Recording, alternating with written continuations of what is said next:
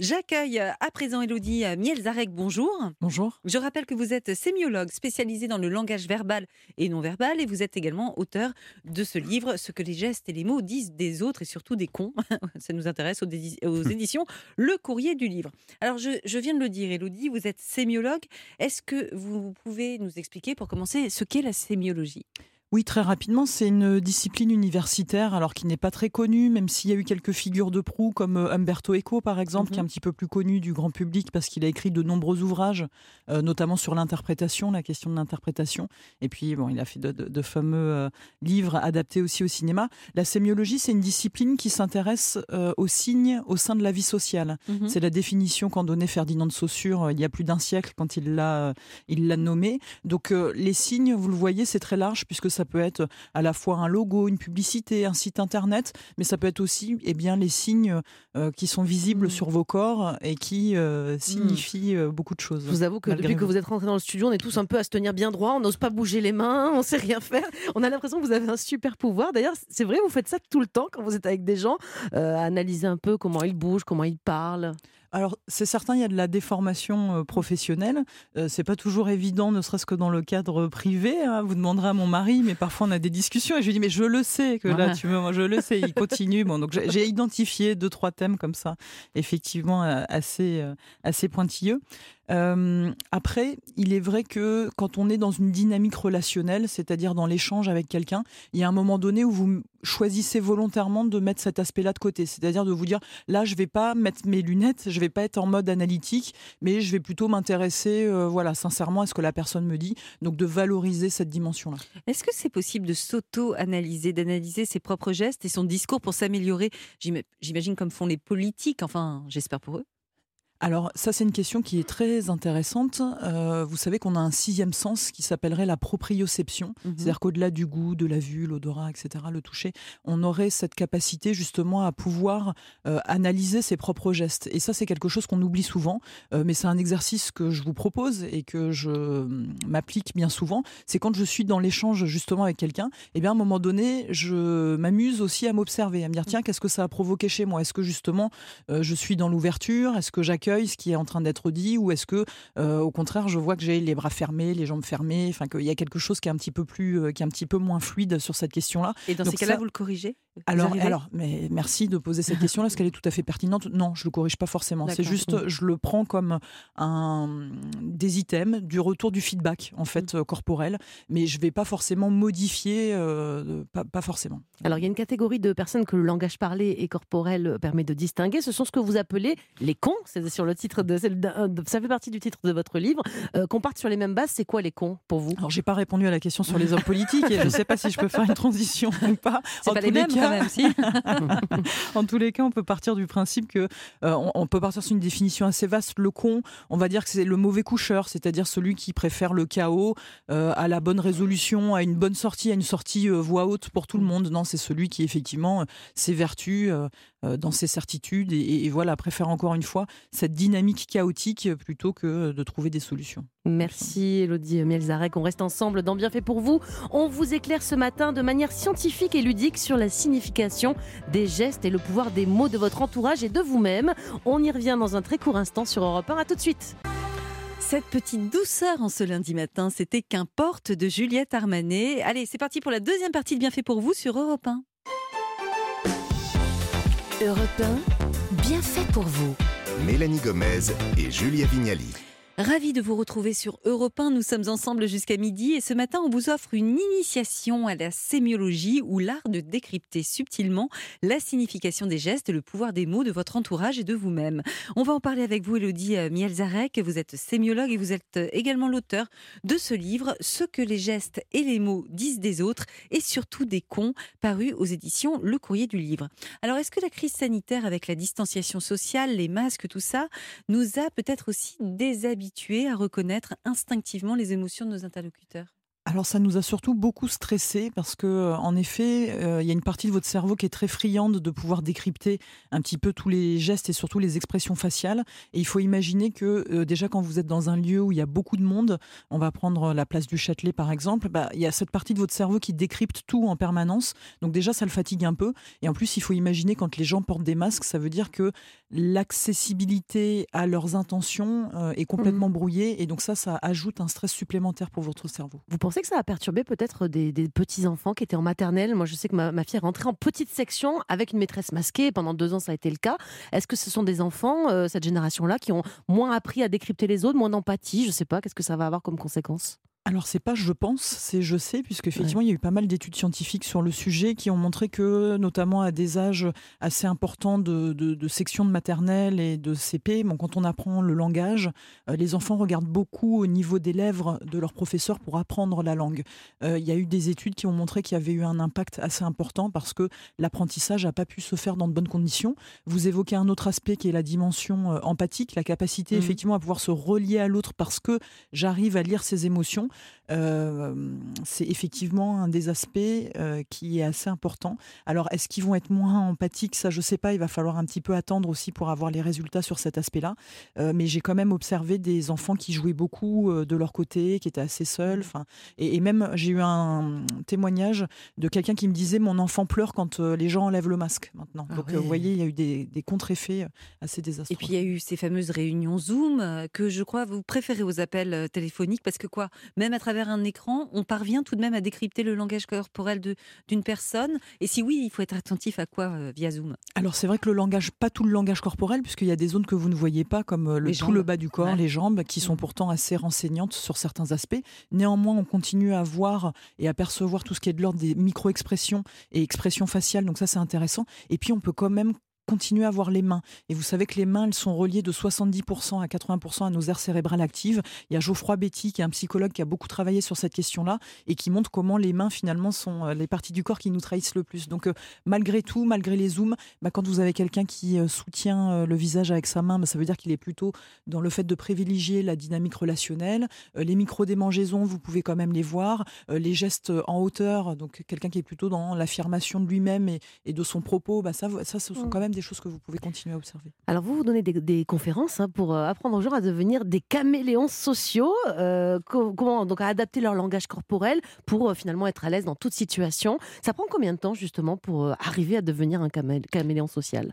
Alors, j'ai pas tout à fait cette prétention-là. je vais être à un niveau un petit peu plus humble dans le sens où je vais transmettre surtout des grilles et des clés d'analyse pour que les gens puissent repérer l'état d'esprit de la personne en face d'eux et suite à ce diagnostic, euh, de pouvoir effectivement avoir une, une euh, adaptabilité, un comportement adapté mmh. par rapport à, la situation. Par exemple, quelqu'un qui est euh, aussi un petit peu énervé, euh, j'en parle dans le livre, qui est en situation de stress, en stress de lutte, qui parle fort, qui crie mmh. beaucoup, bah, d'avoir une gestion comportementale adaptée pour basculer dans autre chose. Mmh. après, je vous cache pas que ça demande du temps, ça demande de l'effort, ne serait-ce parce que c'est pas la zone du cerveau qui est liée au contrôle volontaire des muscles et des gestes qui contrôle ça. En fait, il va falloir tellement travailler dessus que ça devienne un peu votre pilote automatique. Mmh. Et ça, on le sait, ça demande énormément d'exercice. C'est comme quand vous avez appris à conduire ou mmh. appris à faire du vélo, ça demande un petit peu d'entraînement. Elodie, vous dites aussi que ce qui est intéressant à regarder, c'est le décalage entre ce que l'on dit et les gestes qu'on fait quand on les dit. Et c'est là qu'on sait quand quelqu'un nous ment, par exemple. Est-ce que vous avez un exemple à nous donner? Là, par exemple, je suis très ouverte avec mes mains comme ça. Je, je me souviens plus de la personne qui a lancé. Voilà, Clément. Euh, c'était très intéressant parce que quand il a dit ah, vous m'avez manqué toutes les deux, etc. Et puis après qu'il dit bah non c'est un mensonge. Je peux vous dire que c'était pas un mensonge oh, parce qu'il y avait quelque chose qui était très incliné justement euh, dans sa tête, dans son visage, etc. Donc qui était plutôt de l'ordre bah voilà de la tendresse, de l'empathie. En fait, mais voilà donc ah le, de dire après effectivement ah bah non etc. Donc je pense que ça lui a servi à lancer sa chronique, mais je suis pas sûre que ce soit. Et si, et si on lui avait pas manqué, si il nous disait des gentilles choses tout en pensant le contraire? Et eh là c'est ça qui est passionnant passionnant. Et Ouais. je ne vous cache pas que je vais regarder ça dans le discours d'Emmanuel Macron ce soir. Ah ouais. C'est-à-dire, on peut avoir de jolis mots, de jolies paroles, mais que racontent les expressions du visage? Ça, c'est tous les travaux de Paul Ekman qui a montré que justement, dans l'ordre des micro-expressions, c'est-à-dire des expressions faciales qui durent moins d'une seconde, voire moins d'une demi-seconde, il peut y Mmh. avoir des décalages. Si Emmanuel Macron nous dit qu'il euh, qu'il a compris, qu'il a entendu une certaine partie des Français, mais avec des items euh, soit de mépris ou de dégoût, bon, ou bah là, ça renseigne. ou une voix aiguë. Alors c'est vrai que vous faites référence à cette étude qui montrait que un menteur euh, n'a pas tout à fait le même débit de Ah oui parole. Il y a un impact du mensonge sur ce qu'on appelle la prosodie. Donc la prosodie, c'est l'analyse de la voix. Effectivement, les menteurs auraient tendance à avoir une voix plus aiguë Mais au pas du moment de tout, leur euh, pourquoi vous mensonge. dites ça On dit souvent que les menteurs aussi rajoutent plein de détails inutiles à leurs mensonges. Vous confirmez ça? Oui, alors ça c'est quelque chose qu'on exactement les détails superflus parce que euh, effectivement ils vont avoir tendance à, à- à être. Alors c'est un peu paradoxal, c'est que parfois ils peuvent être un peu avares, ils vont Mhm. donner peu d'informations, mais en fait ils vont donner beaucoup de détails superflus, c'est-à-dire qu'ils vont être avares dans les informations utiles, mais par contre ils vont euh, être très généreux dans ces détails qui ne servent à rien. Euh, autre chose aussi par rapport au discours des victimes, euh, souvent les victimes vont avoir tendance. Alors c'est vrai que je suis dans un cadre un peu judiciaire parce que je fais référence à une grille d'analyse linguistique particulière. Mais dans ce cadre-là, les victimes ont plutôt tendance à être dans l'autocorrection, à dire et être dans le doute, alors Mm. que le menteur va lui plutôt être dans la certitude et va remettre très peu en cause son propos. Eh bien, c'est très clair. Merci, Elodie euh, On va rester ensemble. Vous ne bougez pas. De toute façon, je vois tout maintenant. On veut encore plus de conseils pour devenir des caméléons sociaux et surtout devenir de fins limiers pour débusquer ceux qui nous mentent, par exemple, juste à leur gestuelle ou à leur façon de parler. On y revient très vite. Alors, à tout de suite sur Europe 1. Europe 1, bien fait pour vous. Julia Vignali Soyez les bienvenus si vous nous rejoignez sur Europe 1 en tentant d'en savoir plus sur la sémiologie, l'analyse de la communication verbale et non verbale. Et on découvre tout ça grâce à vous, Elodie Mielzarek, sémiologue et autrice du livre Ce que les gestes et les mots disent des autres et surtout des cons aux éditions Le Courrier du Livre. Alors Elodie, en fait vous faites quelque part de la psychologie, voire même de la psychanalyse avec tout ça, puisque vous parlez même de nos lapsus euh, révélateurs, révélateurs du fond de notre pensée. Est-ce que vous pouvez nous expliquer, nous donner peut-être un exemple? Oui, alors vous savez, ça c'est un item assez euh, important, un thème qui a été très développé en psychanalyse, notamment par Jacques Lacan, hein, sur cette question des, lapsus révélateurs, mais également euh, Freud avant lui. Alors, il faut savoir qu'il n'y a pas consensus hein, sur cette question-là. Certains linguistes vont considérer que euh, bah, ils sont présents, mais on ne peut pas en dire grand-chose. Et puis d'autres, dont je fais partie parce que j'aime bien m'en amuser, considèrent qu'au contraire, ils sont très révélateurs. Il faut savoir que des lapsus, on n'en fait pas tant que ça. hein. Ce serait un tous les tous les 600, tous les 6000 mots, pardon. Donc euh, c'est c'est pas tant que ça, mais on, on se rend compte que ça arrive surtout dans des contextes de stress, en définitive, et de fatigue. C'est vrai Ah. que plus vous êtes stressé, plus vous êtes fatigué, plus ça va tendance à arriver. Alors ce qui est passionnant, c'est qu'on retrouve cette question des lapsus au niveau de la langue. On se souvient de la fameuse fellation de Rachida Dati, au lieu de parler de l'inflation. Euh, on les retrouve aussi parfois au niveau de la gestuelle. Dernièrement, on avait eu Jean Castex qui nous avait fait un très beau doigt d'honneur en parlant du deuxième axe euh, sur TF1 au moment où il évoquait euh, la, la question des actes terroristes. Et moi, j'aurais plutôt tendance à dire que dans des discours qui sont assez contrôlés et maîtrisés, eh bien justement, le lapsus euh, vient en tous les cas comme quelque chose d'impromptu et de non contrôlé, de non conscientisé. Et c'est ça pour moi qui le rend intéressant. Euh, je voudrais qu'on parle des leaders parce qu'on on, s'attendrait à, ce qu'ils utilisent un langage autocentré en disant moi, moi je, mais au contraire, vous dites euh, qu'ils utilisent beaucoup le pronom nous, cela. Pourquoi? C'est une tactique de diversion?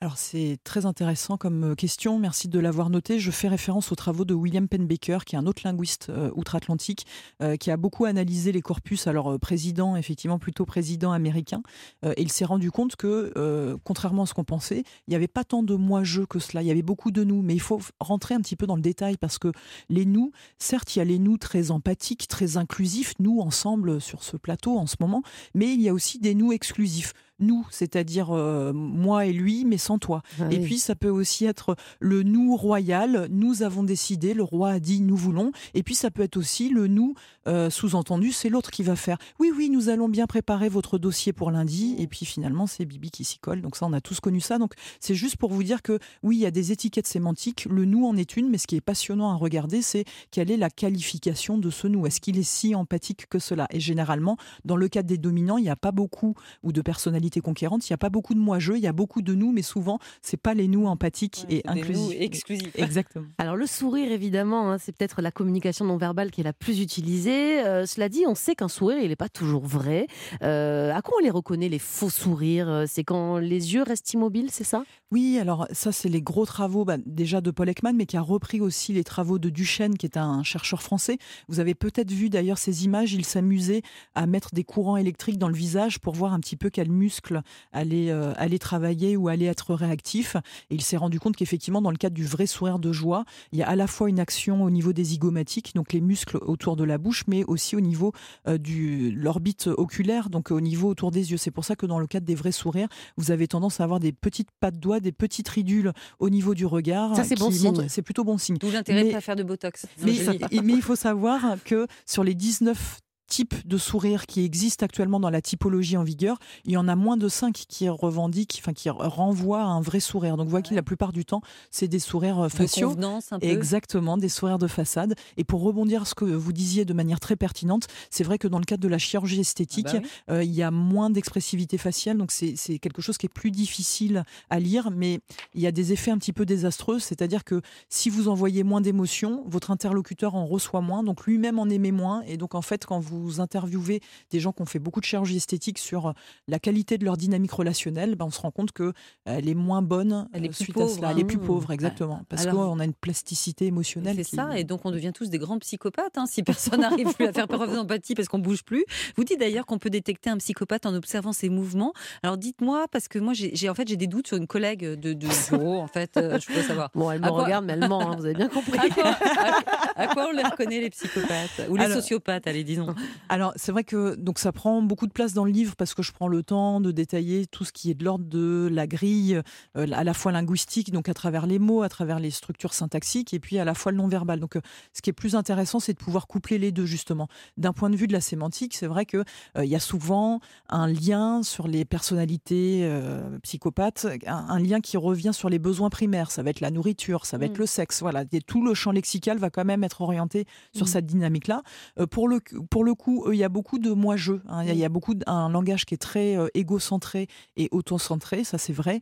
Euh, et puis sur la partie non verbale, euh, il y a des choses un peu inquiétantes, c'est-à-dire une, une capacité à pouvoir faire des sourires et notamment des vrais sourires en parlant pour autant de choses abjectes, horribles. Ah c'est-à-dire que vous regardez par exemple des personnalités qui sont en, prison et vous c'est, assez marquant. Hein. Et donc vous les voyez, elles vont vous parler effectivement, elles vont faire des sourires, des clins d'œil, des gestuels de connivence, des expressions faciales, et en fait, elles sont en train de vous raconter le meurtre qu'elles ont ah commis. Donc, euh, c'est tous ces décalages-là, effectivement, qui mmh. sont quand même intéressants. Le gros de l'analyse comportementale vise à regarder s'il y a une congruence ou non entre le dit le verbe et le montrer. Une adaptation, en fait, effectivement. Merci, beaucoup, Elodie Mielzarek, d'avoir été avec nous sur Europe 1 depuis 11 heures pour nous livrer euh, vos astuces, vos meilleurs conseils pour mieux analyser euh, au quotidien. Merci, beaucoup. Bonne continuation. On va euh, changer de sujet maintenant, Julia. Et oui, les bienfaiteurs du jour d'Europe 1 vont nous rejoindre.